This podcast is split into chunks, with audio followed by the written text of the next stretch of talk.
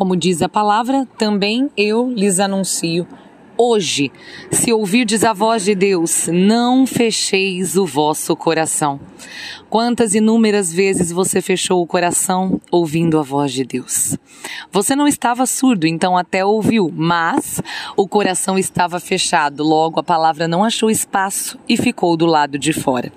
Jesus, quando encontrava as pessoas, nunca entregava apenas a cura, sempre falava algo relevante, entregando a elas também um caminho de como deveriam fazer depois de curadas, como seguir como começar a vida nova.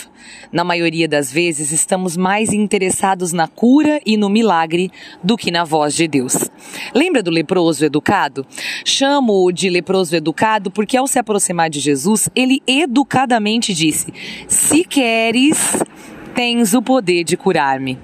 Não fez como tanta gente sem educação faz, tentando mandar em Jesus, escolhendo o dia e a hora das curas que procuram ouço cada oração por aí que fico confusa se as pessoas sabem com quem estão falando, ordenando tanta coisa ao Senhor. O leproso não foi assim. Lembrou?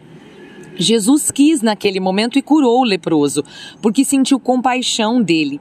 Não resistiu à fé e à educação daquela pessoa em situação de extrema necessidade. Mas Jesus não entregou apenas a cura, ele também deu uma ordem ao leproso. O leproso, apesar de educado, não estava procurando uma ordem, procurava apenas a cura de sua doença. Então, embora tenha escutado o que Jesus disse, já que não era surdo e estava em sua frente, estava de coração fechado e a palavra de Jesus não entrou em seu coração.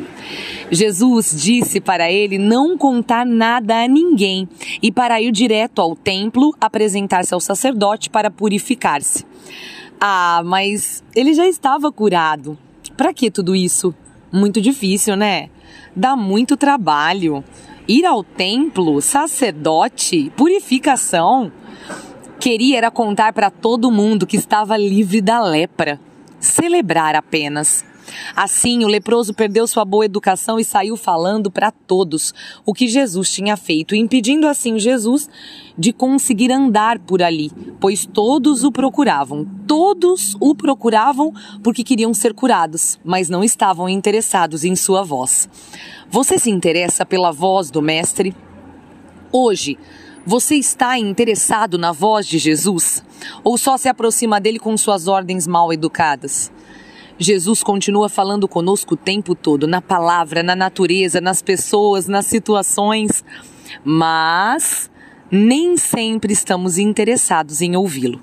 Logo cedo nesta manhã, enquanto rezava o terço ainda na cama, Jesus falou comigo, falou docemente, falou como quem acorda alguém que ama. O Bento acordou ao meu lado na cama e me deu um abraço muito aconchegante. Quem já abraçou meu filho sabe do que eu estou falando. Isso aconteceu enquanto eu rezava o quinto mistério do terço doloroso e escutei a voz de Cristo dizer: Quando você abraça seu filho, abraça minha cruz. Meu Deus! Meus abraços não serão mais iguais. É possível abraçar a cruz todos os dias. Depois eu desci para o café da pousada que estou hospedada e encontrei um senhor muito simpático que me disse: Desculpe pelo barulho, vou abrir espaço para este cérebro maravilhoso trabalhar. Deus falou logo cedo que meu cérebro é maravilhoso. Que fofo. E ainda não é nem oito da manhã. Imagine quantas inúmeras outras vezes Deus ainda vai falar comigo hoje. Eu não quero estar surda. Eu não quero estar desatenta. Eu não quero estar dormindo. Hoje, caríssimos, não fecheis os vossos corações. Ouvi hoje a voz de Deus.